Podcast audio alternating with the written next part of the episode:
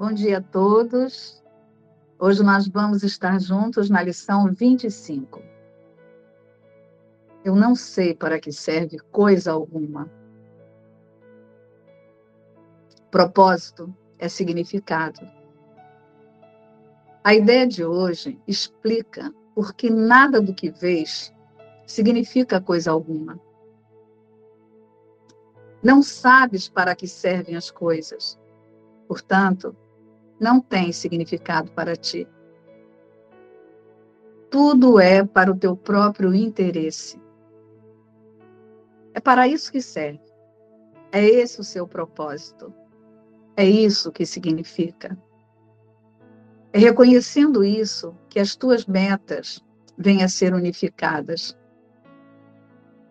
É no reconhecimento disso que o que vês é revestido de significado. Tu percebes o mundo e tudo nele como significativo em termos das metas do ego. Essas metas não têm nada a ver com os teus maiores interesses, porque tu não és o ego. Essa falsa identificação faz com que sejas incapaz de compreender para que serve qualquer coisa. Como resultado, estás fadado a usá-las equivocadamente. Quando acreditares nisso, tentarás retirar as metas que designaste para o mundo, ao invés de tentares reforçá-las. Um outro modo de descrever as metas que ora percebes é dizer que estão todas relacionadas com interesses pessoais como não tens interesses pessoais, as tuas metas na realidade concernem o nada. Portanto, ao valorizá-las, não tens absolutamente nenhuma meta. E assim, não sabes para que serve coisa alguma. Antes que os exercícios de hoje possam fazer qualquer sentido para ti, mais um pensamento é necessário. Em níveis mais superficiais, tu de fato reconheces o propósito. Mas o propósito não pode ser compreendido nesses níveis. Por exemplo, de fato compreendes que o telefone existe para o propósito de falar com alguém que não está fisicamente na tua vizinhança imediata. O que não compreendes é a razão pela qual queres alcançá-lo. E é isso que faz com que o teu contato com ele seja significativo ou não. É crucial para o teu aprendizado que estejas disposto a desistir das metas que estabeleceste para todas as coisas. O reconhecimento de que elas são sem significado ao invés de boas ou mais, é o único caminho para realizar isso. A ideia para o dia de hoje é um passo nesta direção. São requeridos seis períodos de prática, cada um com a duração de dois minutos. Cada período deve começar com uma lenta repetição da ideia de hoje. Em seguida, olha à tua volta e deixa o teu olhar pousar em qualquer coisa que casualmente capte os teus olhos. Perto ou longe, importante ou sem importância, humano ou não humano. Com os teus olhos em cada sujeito selecionado deste modo, dize, por exemplo, eu não sei para que serve essa cadeira. Eu não sei para que serve esse lápis. Eu não sei para que serve essa mão. Diz isso de maneira bem lenta, sem deslocar os teus olhos do sujeito, até que tenhas completado a declaração referente a ele. Passa então para o próximo e aplica a ideia de hoje como antes. Eu sinto que para começar, né, iniciar aqui o estudo dessa lição e a reflexão através do, do convite que Jesus nos faz, novamente nós não podemos desconsiderar as lições que nos trouxeram até aqui. Né? E relembrar algumas delas em nossa mente não é refazê-las ou revisitá-las, mas relembrá-las pode fortalecer muito o propósito com essa lição, porque Jesus já fala sobre isso, sobre o significado em lições passadas. Né? Então, como eu disse anteriormente, se eu ainda é, resisto a aceitar alguma lição, pode ser que fique desafiador compreender o que está sendo dito aqui.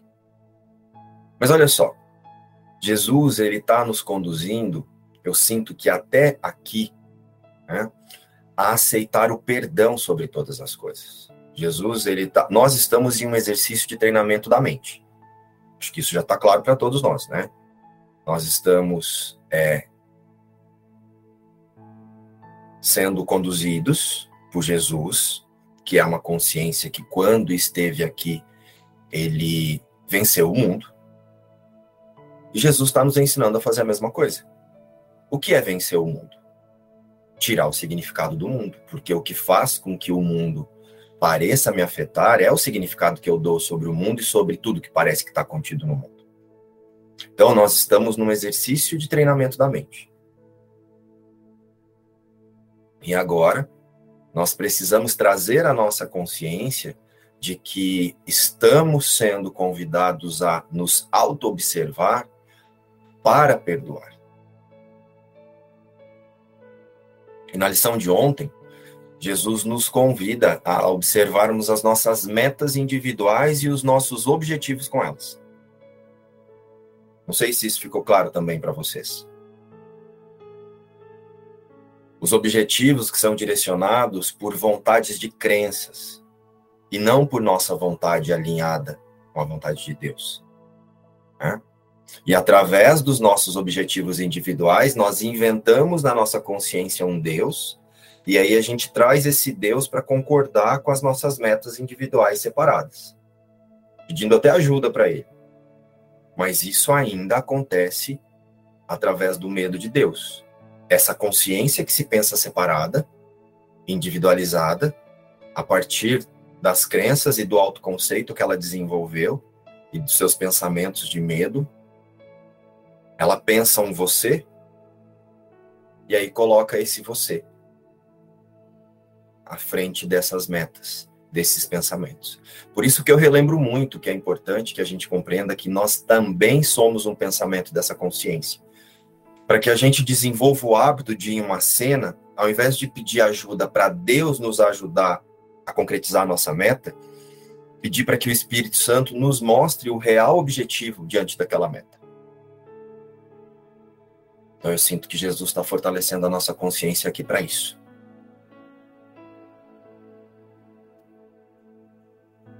E hoje nós vamos investir um tempo para retirar das coisas os nossos das coisas das pessoas e para observar a possibilidade de retirar os nossos propósitos pessoais e ajustar o foco para um propósito de unificação da consciência. Isso ainda pode não ser claro para nós e para quem está chegando agora em um curso de milagres, com certeza também não vai ser, né? Mas eu preciso confiar no plano de Jesus para o ajuste de foco dessa consciência. Porque nós não somos um indivíduo separado em diversas personalidades. Deus não fez bilhões de filhos. Então, o que eu sinto que Jesus faz aqui através dessa, dessas lições que convida a gente a tirar o significado é nos mostrar o quanto nós nos acreditamos indivíduos e usamos as nossas metas individuais, os nossos significados individuais para fortalecer isso. E para que isso seja claro e aceito pela consciência, nós vamos precisar aceitar a ideia de que todo o significado que damos às coisas e às pessoas vem do nosso plano de salvação individual para o eu psicológico. E o que é o eu psicológico? É o Márcio, o João, o Gustavo.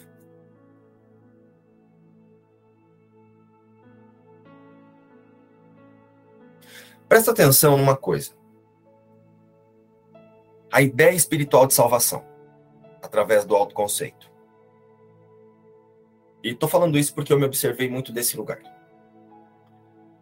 Quando eu passei pelas diversas religiões e filosofias aí, né? Eu vou me salvar se eu fizer tudo que Deus quer. Só que na minha consciência, tudo que Deus queria que eu fizesse era ser bonzinho dentro do mundo. Só que daí eu pensei assim: e se eu não for bonzinho, se eu for bonzinho e minha mãe não for, ela não vai se salvar. Aí eu ficava numa dúvida assim: será que eu quero me salvar sem minha mãe? Ah, como é que eu faço para convencer minha mãe para se salvar?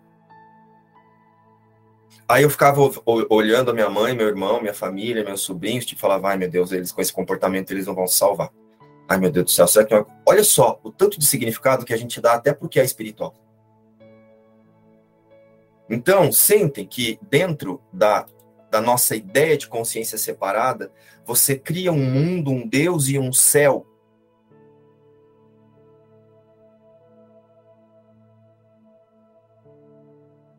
Estão sentindo isso?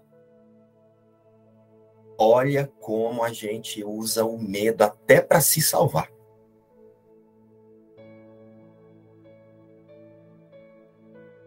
Você transforma Deus em um ser cruel até para dizer que ele quer que você volte para casa. É possível Deus salvar o Márcio e não salvar a mãe do Márcio? É possível Deus salvar a Gisele e não salvar os filhos da Gisele? Então eu sinto que Jesus está nos conduzindo a compreender a verdadeira salvação e o poder que a sua consciência tem de fazer isso por todos. Porque quando você tira o significado do mundo, você também retira o significado sobre tudo que está dentro do mundo, inclusive a ideia de pecado que você coloca sobre o outro.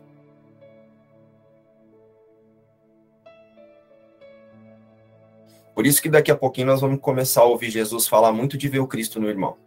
Principalmente no texto fala muito isso.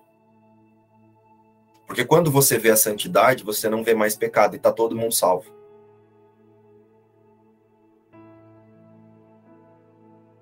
Fazendo sentido até aqui, gente?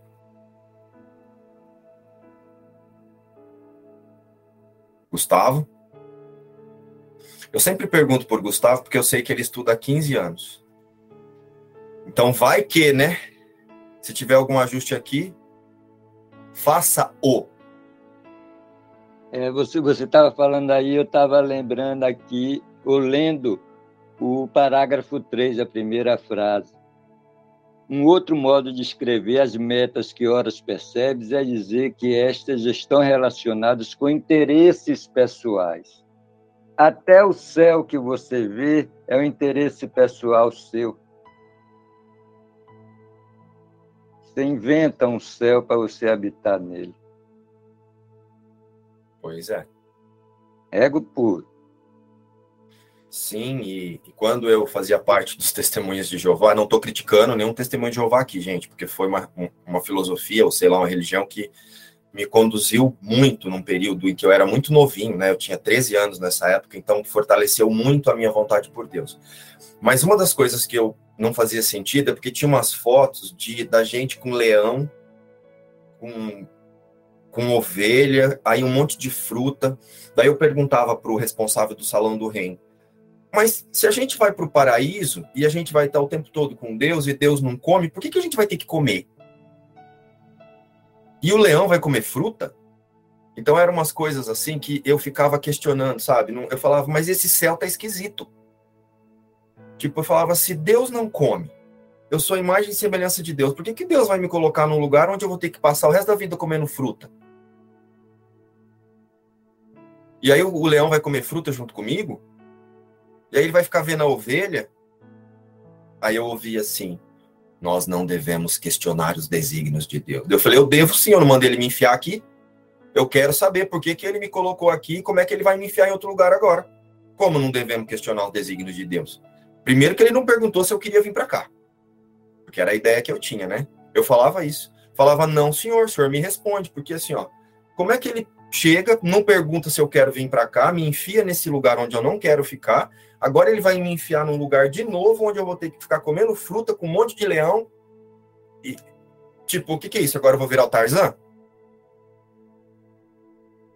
Aí, gente, era uma polêmica. O Márcio era polêmico. Porque não tinha resposta. Né? Aí eles falavam para mim: você tem que aceitar que é assim. Aí eu aceitava durante um tempo, aí chegava uma outra religião que trazia uma resposta que eu aceitava, eu saía e ia para outra. Enfim. Mas olha só hoje, né? Realmente hoje, através da unidade, a gente compreende que talvez aquilo ali era o símbolo da unidade dentro daquela religião, né? Todo mundo vai conviver junto e, e ninguém vai querer fazer mal para ninguém. Então hoje eu compreendo que talvez era uma forma de falar sobre essa unidade que hoje a gente aprende que só existe na unificação das consciências. E mais uma vez, não estou criticando nenhuma filosofia. Todas elas são importantes e todas as que eu passei me conduziram até aqui. Mas sentem, como o Gustavo falou, que a gente inventa um céu baseado nos nossos significados pessoais e individuais? Então, eu sinto que hoje Jesus nos convida a olhar para isso também. E por que, que nós fazemos isso? Porque nós imaginamos que cada um está lidando com quereres individuais.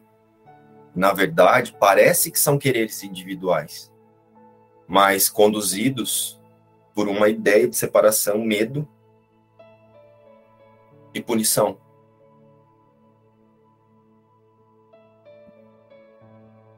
Então, se a gente observar a partir de uma única instância, que é com Deus, todos estamos querendo a salvação e a paz, porém através de coisas, pessoas e ideias, muitas vezes até ideia de céu.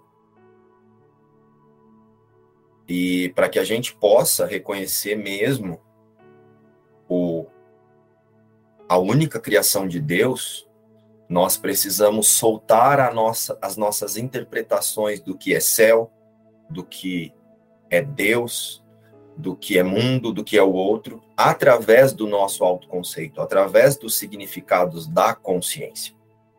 Então, quando Jesus nos convida aqui nessa lição, eu não sei para que serve coisa alguma ou para que serve as coisas, é realmente observar o quanto é forte para nós dizer que sabe e dizer que já tem um plano definido para onde está indo. E que para chegar lá eu preciso fazer isso ou aquilo e com essa pessoa e com aquela outra pessoa. Daqui a algumas lições vai ficar mais claro isso, que no nível do ser nós somos um só filho.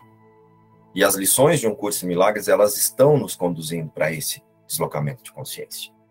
Só que eu não consigo fazer esse deslocamento de consciência, né? O observador, ele não consegue fazer esse deslocamento de consciência ainda aceitando parcialmente o que Jesus está, só aceitando parcialmente o que Jesus está dizendo aqui.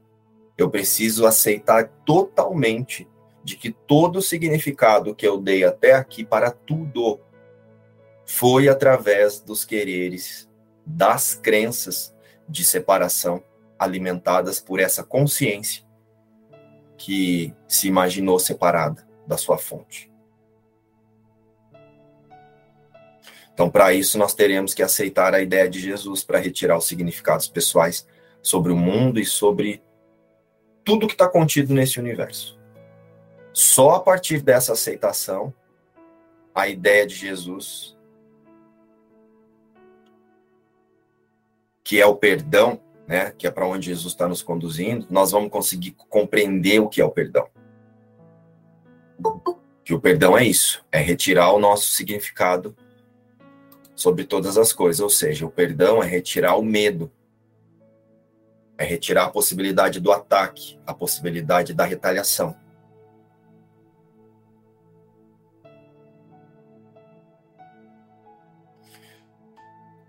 Resumindo isso, é assim, ó. Só a partir da aceitação de que o mundo, o corpo e a consciência são ferramentas para isso, fará sentido a unificação ao reconhecimento do Cristo através da visão do Espírito Santo. Porque, ao contrário disso, se eu não compreendo que as minhas vontades são ferramentas, é, eu vou tentar trazer Deus para santificar as minhas metas individuais. Quem aí, eu já fiz isso muitas vezes, não pediu por um emprego, por saúde, por relacionamento. Deus me ajuda nesse relacionamento, Deus me ajuda nesse emprego. Eu não pedia para ajudar no emprego, mas eu pedia para me ajudar nas metas que eu tinha no trabalho. Para uma reunião, pelas metas do indivíduo. Você fica santificando seus quereres individuais, como a minha felicidade estará ou está quando isso aqui acontecer do jeitinho que eu estou pensando.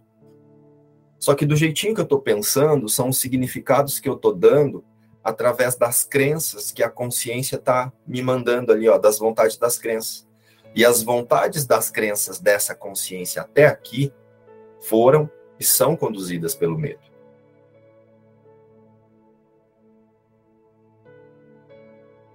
É por isso que eu, aqui na minha prática, passei a pedir diante de tudo a visão do Espírito Santo, a visão de Jesus e do Espírito Santo, para que ele auxilie para que ele me auxilie, né, o Márcio, para que ele auxilie esse personagem na consciência que está pensando o personagem. Então não é Jesus ajuda o Márcio a conseguir mais saúde. Jesus conduz a consciência que está pensando o Márcio a localizar o pensamento de medo que faz eu imaginar que eu não tenho saúde. E corrige essa ideia eu estou pronto e entrego. Nós não pedimos para corrigir a forma. A forma ela é pensada pelo significado que eu estou dando.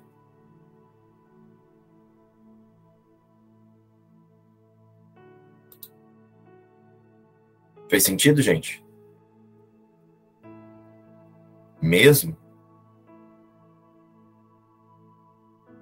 Fez sentido, Juscelio? Repetir. Eu preciso entregar né, essa entrega que nós aprendemos ontem que o João nos convidou. A consciência para ser transformada, para não é nem transformada, né? A consciência para que ela aceite os pensamentos reais e não a forma. Espírito Santo, Jesus, ajusta o foco do Márcio e dessa consciência, corrigindo a ideia que faz com que eu pense o perigo, que faz com que eu pense o ataque. E seja lá o ataque em forma de uma doença, de um relacionamento conflituoso, de um trabalho, de uma falta de recurso, mas é sempre ressignificar na mente. Eu ressignifico o quem eu penso que eu sou na consciência. E com isso, nós adquirimos a percepção verdadeira sobre todas as coisas. E isso inclui sobre o mundo e sobre o outro.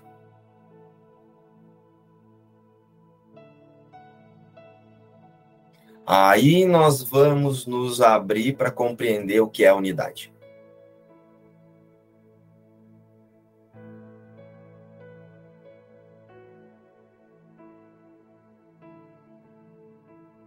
Até aqui, ok?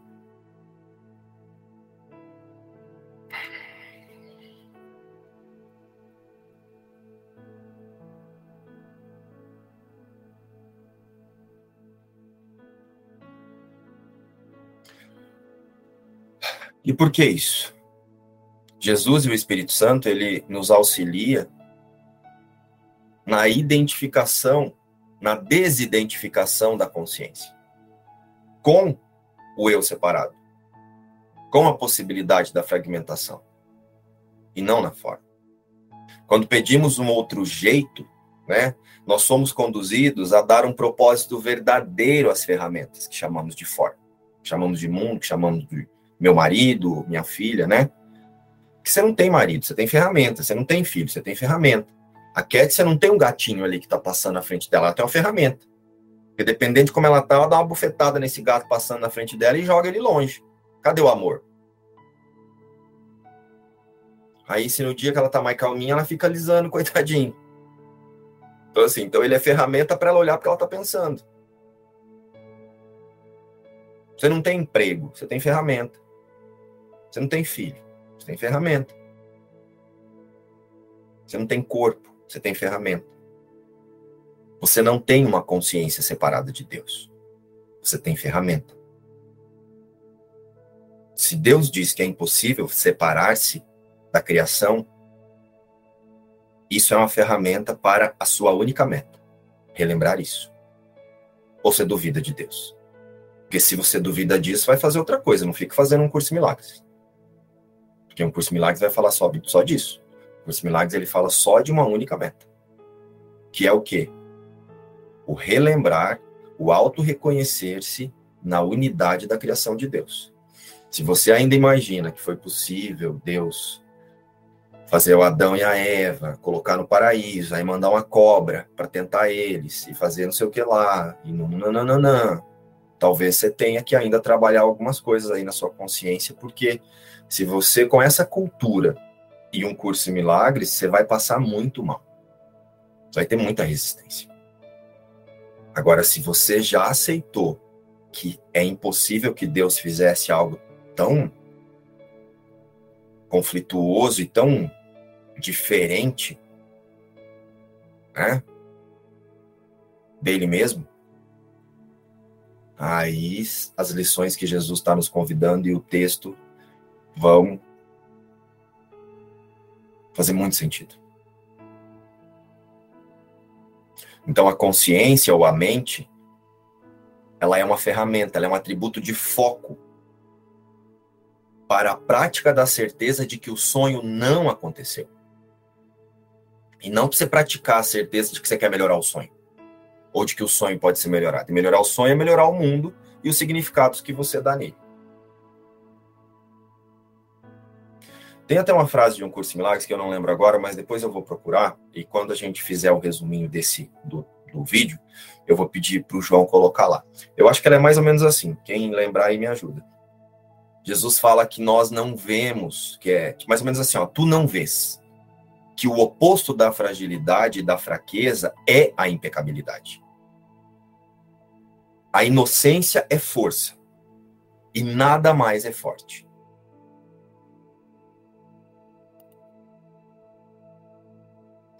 E todo o nosso significado no mundo é dado a partir de uma ideia de fragilidade. Toda a nossa meta, ela é elaborada por uma ideia de fragilidade. É para você se defender. Sônia, por que, que você tem emprego? Por que você trabalha?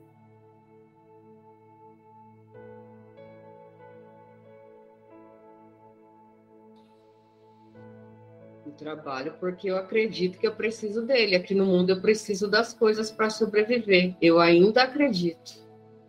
E sobreviver não vem da fragilidade? Eu sou frágil, agora preciso sobreviver. Exatamente. Não que você vai abandonar tudo agora, gente, vai viver num, num morro aí, meditando, não é sobre isso. Aqui na forma, por enquanto. Só que nós vamos ter que ressignificar e começar a usar o trabalho como ferramenta para olhar para o medo que eu coloco sobre esse trabalho, o quanto eu acho que a vida depende desse trabalho. E eu vou continuar trabalhando, lembrando que a vida é garantida por Deus. Porque aqui na forma, até que o perdão total aconteça, nós vamos precisar ganhar dinheiro. Gente, eu vou falar para vocês, eu amo dinheiro. Eu cresci, vivi no conforto e não vou ser hipócrita, eu adoro conforto. Gosto muito disso. Agora eu vou negar o dinheiro? Não, mas eu vou dar ao dinheiro o objetivo de uma ferramenta, para eu olhar para as questões que eu imagino que eu posso ter, que eu posso não ter, o quanto o dinheiro me traz um significado, o quanto eu me acho assim, me acho assado o dinheiro passa a ser uma ferramenta e eu vou experienciá-lo. Eu vou comprar coisas, eu vou fazer viagens, eu vou comprar. Eu vou fazer isso. Eu não vou ser hipócrita agora e dizer que eu não, não gosto do dinheiro. Gosto sim. Gosto do conforto que ele dá. Gosto da possibilidade, da ideia de liberdade que dá. Porque o dinheiro dá uma ideia de liberdade. Só que eu uso para isso, como uma ferramenta. Da mesma forma que eu uso a alimentação. Ontem eu e o João Igor nós fomos jantar fora. Novamente uma pizzaria rodízio. Eu fiquei olhando a minha mente, querendo comer todos os sabores de pizza, porque eu estava pagando o rodízio. Eu fiquei só olhando assim, ó, vou comer tudo, vou comer tudo quanto é sabor que tiver aqui, porque eu tô pagando. Eu falei, ei, Lele, olha aqui que coisa mais bonita, você tá dando significado aqui. Aí quando eu vi, eu parei. Aí o Espírito Santo mandou um garçom, não é o Espírito Santo que mandou um garçom, um garçom, né? Mas como a gente ressignificou, o Espírito Santo não é GPS, né? Ele não manda nada. Aí eu acho que como nós, eu passei a olhar para minha mente e eu acho que os meninos também, não sei se eles estavam olhando ali, o garçom chegou e falou assim, viu? Faz uma lista das pizzas que vocês querem comer que nós vamos fazer aqui para vocês. Aí eu olhei para ele, né, a sensação de golodice, falou assim: "Não, mas você pode mandar todas que tem, que a gente vai comer tudo". Aí ele falou bem assim: "Não, é porque como agora já está no final, nós fomos muito tarde, já está no final, é, então é melhor vocês falarem quais que vocês têm preferência, que a gente faz uma lista aqui e faz a que vocês têm preferência para não jogar fora. Porque se a gente faz todo o cardápio, vai jogar fora.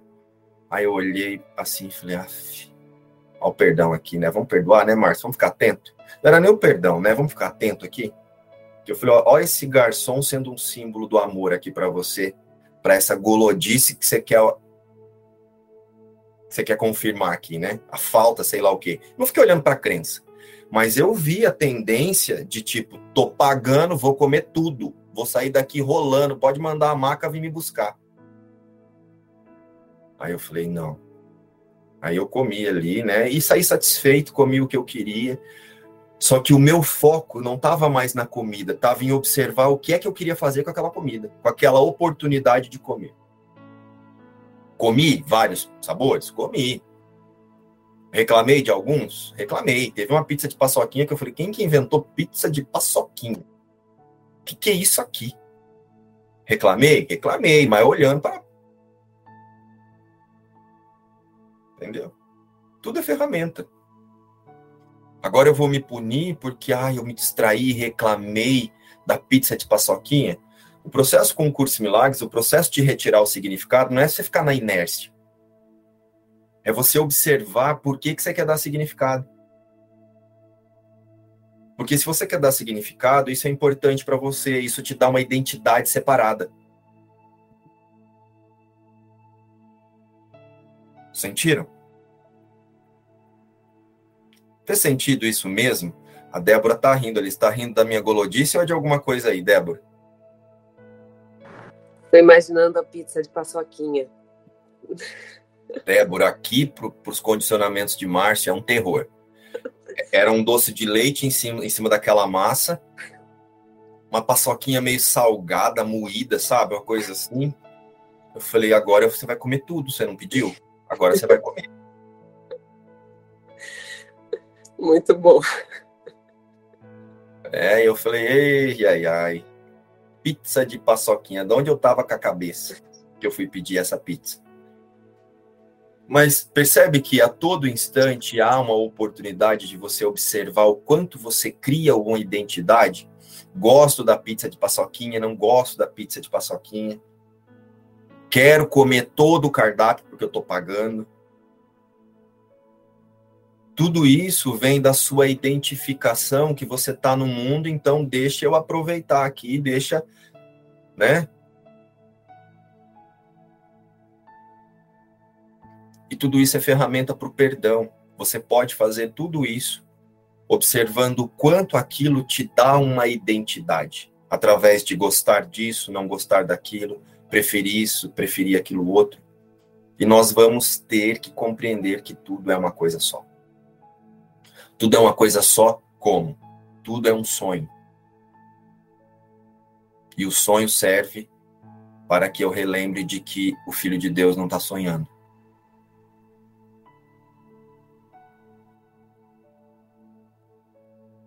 Bom, gente, como eu tenho dito, isso não é um estudo. Isso é um compartilhar de uma autoobservação. Então, se está fazendo sentido para vocês, Legal, mas compartilhem também como é que isso chega. Se vocês têm uma forma de se observar que é um pouco diferente, como é que vocês veem essa lição? Como é que essa lição chega para vocês? Isso também é importante. Porque você pode usar o que eu estou dizendo para inventar um outro significado. Um significado que agora está fazendo errado. E eu estou fazendo certo. Isso ainda é separação. Não tem ninguém fazendo certo e ninguém fazendo errado. Cada um está fazendo o melhor que pode com a consciência que tem. E o que acontece? Nessas partilhas, você vai ajustando o foco para alguns lugares que você estava distraído, para outros que você tem um apego. Então é para isso que servem as partilhas e os estudos. Não é para dizer eu estou certo, me segue e você está errado. Porque se você está recebendo desse lugar de nossa, eu estava fazendo errado, você está dando um significado.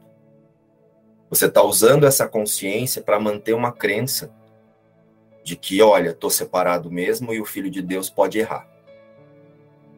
Que é o contrário do convite que Jesus está nos fazendo. Eu não uso o outro e as falas para sentir-me errado. Eu uso o irmão para ajustar o foco da impossibilidade de um tá certo e o outro errado, mas para a lembrança de que todos estão seguindo o mesmo percurso. E aí, se tem alguma coisa que não está claro para mim, Espírito Santo, ajusta na mente a ideia que faz eu ter essa sensação. Não nega que você está sentindo, que parece que você é errado, que você é mais certo, porque você também pode me ouvir dizer, não é assim, ele está errado, eu que estou certo com o que eu estou pensando aqui. Então, não use para nem para lá e nem para cá.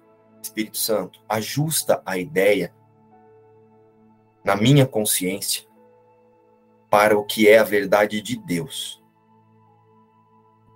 Sentiram?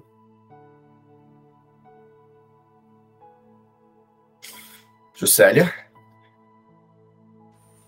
Ô, Márcio, é, eu gostaria de pedir uma ajuda, né? E no mesmo nível que você deu para o Eduardo aí, bem direto e reto. É, eu estou me observando que sempre quando eu me aprofundo no estudo, eu começo a passar mal fisicamente, em especial dores de cabeça e tontura, né? E aí eu já olhei para isso agora e falei, opa, não está colando mais, né? Tem uma resistência aí. E eu, eu eu tô com esse, com esse curso desde 2015. Então eu já já parei e olhei sempre quando eu dou um sim mais profundo, sabe? Igual agora eu tô estudando de manhã, de tarde, leio. E aí eu vejo que eu passo mal fisicamente, cabeça dói, o, o teto gira. Falei, opa, não é, não é por aí. E aí eu gostaria, você falou com o Eduardo, né, bem pontual, eu falei, eu vou abrir o microfone nessa, nessa gravação para ficar gravado e eu poder escutar várias vezes, para eu sair desse lugar, sabe? Eu, eu quero sair desse, desse lugar de colocar coisas na frente, de me achar frágil, como você disse, né? E é isso, vamos lá.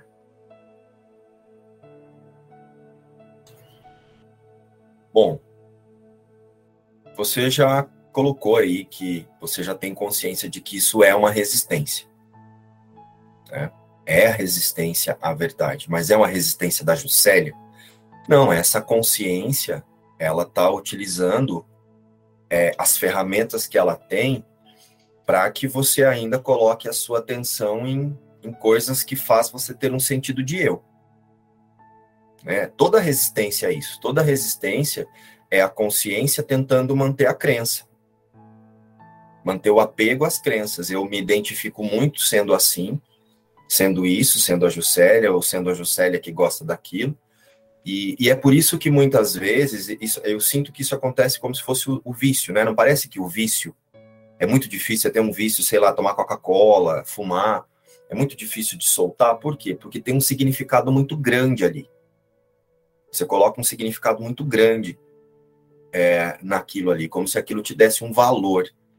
Então, é, eu sinto aqui, Juscelia, que fica muito difícil falar o que é especificamente, porque esse valor que a gente coloca em cena, situações, pessoas e ideias é algo muito projetado e reprojetado por cada sistema de pensamento. O que eu diria para você é no momento em que isso acontece, você realmente levar sua confiança para a certeza de que isso é uma ferramenta para você manter a sua confiança de que não é de que isso é uma resistência, mas manter a sua confiança de que Deus garante que você não tem nenhuma sensação, que você não tem nenhum querer, que você não tem nada que não seja paz. E que se você está sentindo. Porque assim, ó, um mal-estar no corpo também não é paz. Você não está em paz. Então, eu sinto que o que, o que eu faria, né? Eu não tive questões como essa. Até se alguém tiver aqui passado por isso, eu sei que o João já passou. Ele tinha essas questões com o corpo. Eu nunca tive. Vou até pedir para ele falar depois. Mas quando eu tenho qualquer coisa que eu sinto que é uma resistência que não seja semelhante a isso, eu peço para que o Espírito Santo conduza a minha consciência para a ideia que está mantendo essa decisão por não sentir paz e que eu estou disposto e que eu entrego a minha decisão para que o Espírito Santo conduza. Eu não quero mais conduzir através da minha crença. Eu entrego a decisão, a condução mental, a crença que está fazendo com que eu imagine que eu estou sentindo isso, para que o Espírito Santo ressignifique. E eu faço isso com muita vontade mesmo, sabe? E descanso. E toda vez que vem algo para falar que aquilo está acontecendo, eu me lembro, isso já está a cargo do Espírito Santo. Isso já está a cargo do Espírito Santo. Porque senão eu fico tentando também, já aconteceu isso comigo, de ficar tentando ver se tem alguma coisa ainda para eu fazer na forma. E aí, Jocélia, se você puder tomar, se for dor no corpo, tomar, né, usar um remédio, alguma coisa, tome. Mas faça com essa fé. Né? Não vou dizer a partir de agora faça só isso e não tome, sei lá, um relaxante muscular ou um remédio porque está com dor de cabeça. Mas você tem que fazer isso consciente de que não é o remédio, que é uma decisão da consciência que está se pensando separado. E que você entrega para que o Espírito Santo ressignifique essa decisão equivocada. Não sei se conseguiu te ajudar um pouco aí. João, eu me lembro que você trazia muito para mim essas questões. É, você experienciava esse mal-estar no corpo? Você sente de trazer alguma coisa para a Juscelia? Sinto. É... Eu acho que ele explica muito isso, que a gente, a gente pode experienciar esse tipo de, de sensação lá na lição 136, né? Que ele fala a doença é uma defesa contra a verdade, alguma coisa assim. Por quê? É, quando a gente dá um passo de confiança, como você colocou aí, você dá um sim muito forte, um sim muito profundo para a verdade, né? Você em algum momento você falou assim, a verdade é verdadeira e a gente confia nisso. Ele explica que é, como a gente ainda não consegue acessar isso na totalidade, a consciência, como o Márcio falou, ela vai buscar o que para ela ela considera como natural. Então, quando a gente dá esse sim, a verdade ela não está nas imagens, ela não está no corpo. Então, a gente de alguma forma confiou para que esse ajuste de foco da consciência fosse colocado num lugar abstrato, num lugar onde não há imagem, não tem forma e é a realidade, é o que nós somos, é onde está a inocência, é onde está a força e a invulnerabilidade, né? Só que esse é um lugar que está sem imagem e a consciência não está acostumada com isso porque a, a, ideia de que nós estamos no mundo, a consciência está presa a uma forma, a um limite. Então, ela está o tempo todo acostumada a definir. Então, ela quer definir o que é, ela dá um jeito de dar um nome, de dar um significado, ela quer dar um, uma forma, uma imagem para aquilo, porque ela quer dizer que ela conhece. É isso que nós fazemos no mundo, a gente dá um significado para tudo. Então, quando a gente dá esse passo de confiança e ajusta o foco para a realidade, esse é um lugar sem imagem, a gente muitas vezes nem se dá conta disso, né? É, é a, a, nossa mente certa quando a gente confia que dá esse passo com, junto, né, com a gente. a gente localiza esse lugar sem imagem e aí a consciência faz assim: hum, é estranho, é estranho, é estranho, volta. E como ela faz isso? Projetando sensações no corpo. Então, a consciência ajusta o foco para o corpo através do ataque. E aí você projeta uma sensação física, uma dor, uma dor de cabeça, uma dor nas costas, uma, é, uma dor na perna, uma coceira, enfim, pode vir qualquer coisa. Eu experienciava é, ânsia de vômito, vontade de vomitar, tontura. É, eu tive uma dor muito intensa nas costas uma vez que eu falava, gente, não vou aguentar. Mas como eu prestava atenção, como eu prestei atenção nisso que Jesus falou, que a, a, a consciência ela vai ajustar o foco para o corpo e a, como se fosse atacar o corpo mesmo. Para quê? Porque quando o corpo está sendo atacado, você coloca o foco no corpo de novo e aí você passa a acreditar que você está tá dentro do corpo e você continua dando realidade porque você aparentemente conhece, porque aparentemente é mais natural para você. Como eu prestei atenção nisso, eu prestava atenção nisso, que Jesus me explicou esse mecanismo, explica esse mecanismo, eu tentava não sentir a dor, eu tentava fugir da dor. É um movimento que a gente tenta fazer. Eu não quero sentir, eu não quero sentir a dor, a tontura, a, o desconforto. Então você tenta querer não sentir a dor. E nesse momento você está dando a mesma realidade eu percebi que eu ficava nesse movimento, ai, não quero sentir, eu não quero sentir. Aí Jesus ensina a ausência de defesas. Da mesma forma que a gente olha para uma, uma garrafa e aprende a não dar significado nenhum, a gente olha para uma dor, para uma sensação física e fica parado sem dar significado nenhum. É nessa prática da ausência de defesas que a gente passa por, por esses aparentes efeitos sem dar realidade. Então, eles vão desaparecer porque você não está dando o nível de realidade que, que você dava antes. Então, o que eu comecei a fazer? Quando eu percebia que eu confiava e eu, eu me entregava cada vez mais, isso sim chegava para mim. E aí eu me lembrava do que Jesus estava falando. Eu pensava assim: eu não quero reagir a isso. Eu vou permanecer num estado de aceitação. Eu não quero que isso vá embora. Eu não quero que isso suma. Eu não quero retirar isso aqui de mim eu não quero forçar sair disso, eu quero descansar e ver. Como você olha para isso, Jesus? E eu fico quieto. Como Deus olha para isso? E fico quieto, e fico quieto. E, e é realmente uma, um, um desafio no começo, mas a prática traz a convicção de como acontece. Então, eu ficava quieto esperando ali, ficava quieto, tinha uma dor que ficava, precisava cutucar assim, ou na, nas costas, alguma coisa, ou uma tontura. Eu fico quieto, paradinho, observando aquilo. Observando, não é julgando.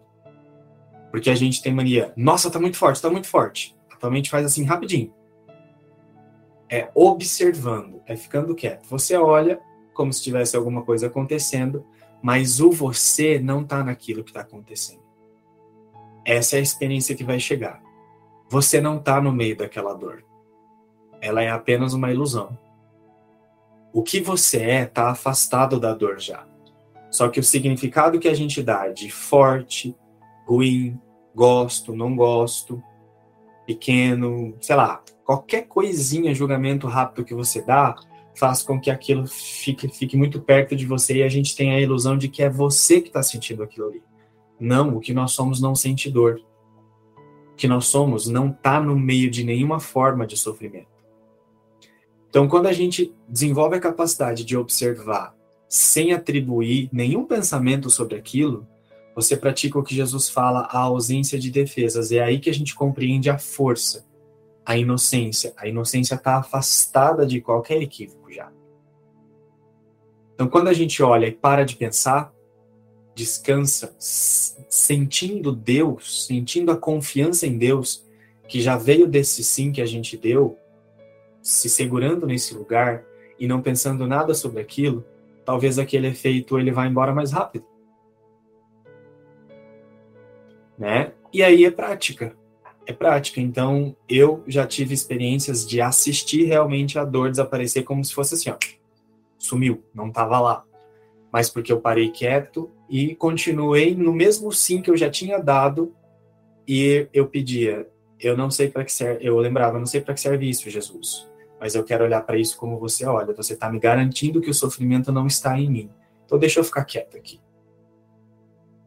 E aí eu fui praticando, fui praticando, muitas vezes ficava ali, precisava realmente fazer alguma outra coisa, sei lá, tomar um remédio, mas eu não me esquecia do que Jesus me falava. Aí, se vinha alguma outra coisa, eu voltava a praticar isso. Até que um dia eu compreendi o que é não ter defesas.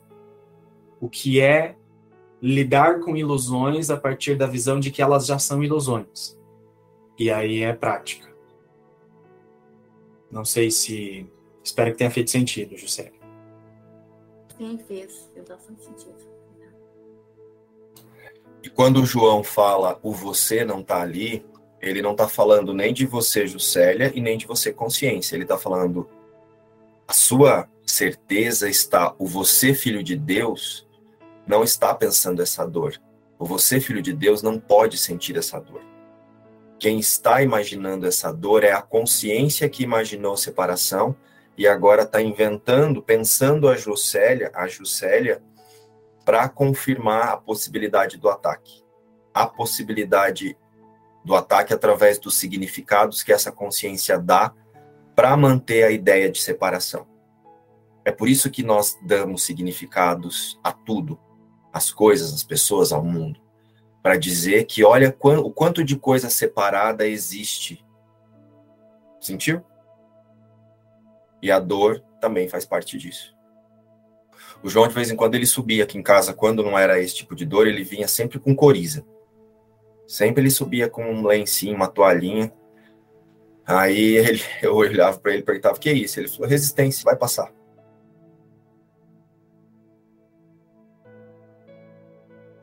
O que é isso, João? Resistência, vai passar porque não é quem eu sou. Esses dias aconteceu isso. Aí ele, ah, alguma resistência à verdade, mas o Espírito Santo já está tomando conta. E quem é o Espírito Santo? O você que lembrou que não deixou de ser Cristo. É o elo entre a certeza da unidade e a dissolução da consciência. Porque essa consciência ela não está sendo iluminada, ela está sendo dissolvida. para que você reconheça que só existe um ser iluminado. E ele já é iluminado e permanece iluminado desde a sua criação. Não sei se fez sentido essa explicação sobre quem é o eu que o João falou. Legal. Gustavo, você tinha levantado a mão hora que o João ia falar?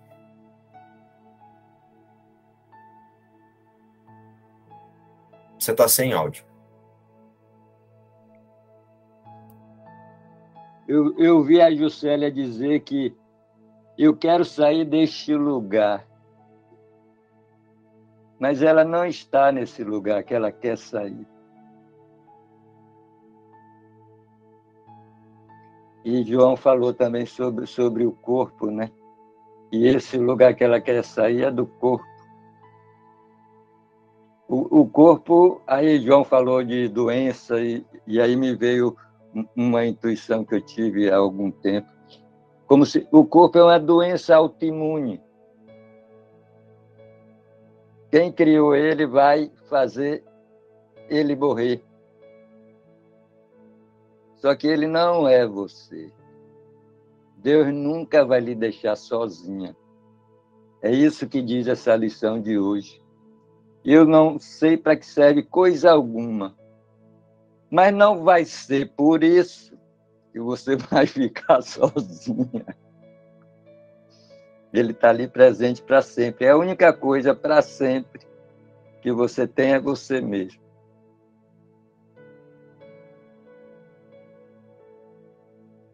E, e, o Eduardo falou também que, que ele, às vezes, no banheiro, tomando banho, ele tem estados de presença. Mas é nessa vida a presença é apenas um instante santo. Mas você é eterno. Você não é o corpo. Você vê que, que nesses 25, nessas 25 lições, Deus vai desconstruindo tudo, tudo. Ele lhe salva aqui na lição 9, para lhe dar um refresco para você não pocar a mente. É, eu não vejo nada como é agora. A gente realmente não vê nada como é agora. Agora está tudo resolvido. E estou passando por essa experiência literal. Hoje eu moro aqui, nesse apartamento, há 20 anos. Hoje eu posso sair dele por um sorteio. Eu posso perder ele por um sorteio. Vamos ter uma, uma reunião de inventário e resolvemos sortear as coisas. E uma delas é o apartamento que eu moro. Você veja como a gente tem que estar presente. Se não dança,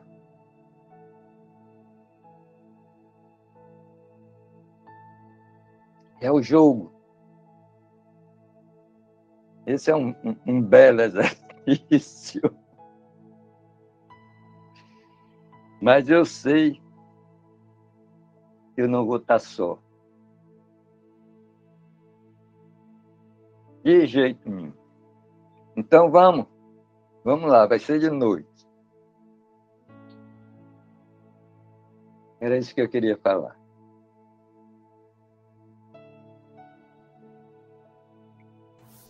Obrigado, Eduardo. Maria Francisca? Então, hoje a minha prática da lição, quando eu disse assim, eu não sei para que serve coisa alguma e passava pelos lugares, na primeira logo eu parei e disse, eu sei, é para me esconder de Deus. E foi todo o tempo assim, foi muito engraçado, né? É para me esconder de Deus, com certeza. Aí me veio a, a lição 22, que eu não, eu, tudo que eu vejo é uma forma de vingança. Uhum. Então, mas eu posso reverter tudo isso. Quer dizer, tudo que vem para mim, todos os símbolos, é para eu ressignificar, como você falou. Eu posso lembrar de quem verdadeiramente sou, lembrar essa mente, essa consciência.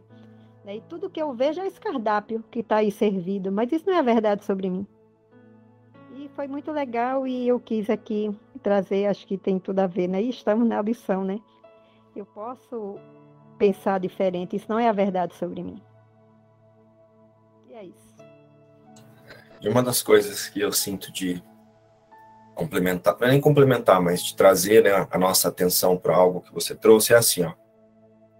Lembrar que o Filho de Deus jamais pode se esconder dele, porque ele permanece exatamente com Deus, no pensamento de Deus, onde Deus o criou. Esse que pensa que pode se esconder de Deus é a consciência. Então essa consciência, ela está imaginando essas formas e imaginando e dando esses significados para essas formas, imaginando que pode se esconder de Deus. Mas o Filho de Deus, que é esse que está descolado de todas essas coisas, que foi o que o João explicou ali para nós, esse jamais vai poder se esconder de Deus, porque ele é o próprio Deus. Então, como símbolo, é importante a gente usar essa, essa analogia, né, de que eu para que eu retire o significado do personagem e compreenda que existe um personagem, uma consciência pensando no personagem. Mas se eu não ficar atento, agora eu me transformo numa consciência que confia em Deus. E essa confiança, consciência que confia em Deus também vai precisar compreender que ela não existe fora do Cristo. Sentiram o que eu tentei trazer? Porque senão isso vira um romance. eu uso essa expressão para romancear o sofrimento.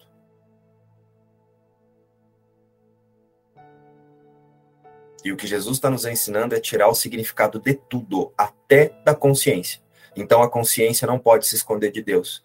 O poder se esconder de Deus ainda é um significado que eu estou dando para alguma coisa que está sendo desfeita. Gente, se é para retirar o significado, vamos retirar de tudo. Vamos fazer isso com leveza?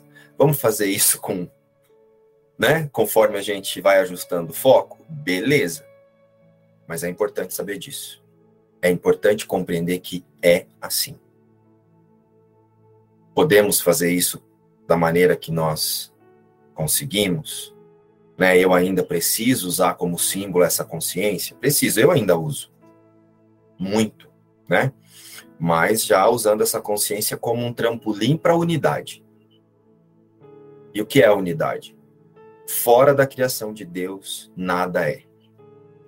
Nem a consciência. Não há uma consciência santa se escondendo de Deus. Não há um filho se escondendo de Deus. Não há. Só não há. É impossível. Isso não aconteceu. Isso é um sonho. É pedagógico? É, e vamos utilizar. Mas não vamos transformar isso em um romance. Porque o romance ainda é fantasia. Né? Quando eu falo romance, é essa tendência que nós temos de agora imaginar que a força está na consciência que sabe disso. A força está no observador que usa a consciência para lembrar que só há Cristo. Essa é a luz e a força na consciência. Qualquer coisa fora disso é romance. É fraqueza. É eu ainda agora achando que tem um lugarzinho entre Deus e o filho dele ali, ó, ainda tem um lugarzinho gostoso de ficar. Não há lugarzinho gostoso que não seja a imagem e semelhança de Deus. Não há. Eu não sei para que serve coisa alguma, nem a consciência. Mas o Espírito Santo sabe. E por isso que eu entrego a direção dessa consciência, para que ele me traga a minha visão verdadeira para que ele coloque nessa consciência a visão verdadeira, para que ele dirija essa consciência, para que os meus pensamentos reais, para o Espírito Santo que sou eu, assuma a direção dessa consciência que imaginou a separação. Só que parece ser uma direção, mas é uma dissolução.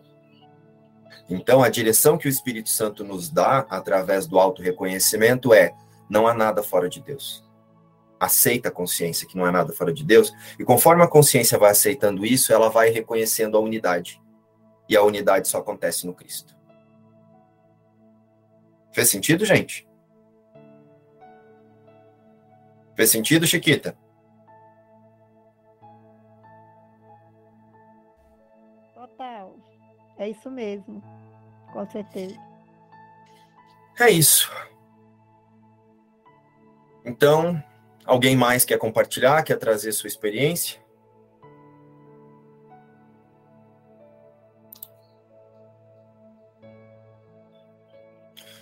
Então, olha só, eu vou encerrar aqui esse momento, né? Depois, se, se vocês quiserem continuar aí para trazer suas expressões fora da gravação, fique à vontade. Mas lembrando daquela expressão, daquele pensamento de Jesus, depois eu busco literalmente aquele que, que eu acho, eu sinto que para mim ele me ajusta o foco, que é aquele que diz assim, ó, Gustavo, qualquer coisa me ajuda aí se eu esquecer ou trocar alguma palavra. Tu não vês que o oposto da fragilidade e da fraqueza é a impecabilidade. Ou seja, o Filho de Deus não mudou nem em um corpo e nem em uma consciência separada. A inocência é a força e nada mais é forte. E o que é a inocência? A inocência é o Filho de Deus é impecável, imutável, incorruptível, a sua imagem e semelhança. E ele pode descansar nessa certeza.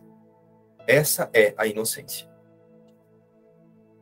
Eu vou ser eternamente inocente de qualquer ideia de pecado, separação, porque Deus, ao me fazer unido a vocês em um único filho como Cristo, ele garantiu que nada pudesse ser mudado. Então, qualquer coisa que seja inventada, imediatamente me coloca como inocente. Não é a criação de Deus. O que não é a criação de Deus não é verdade.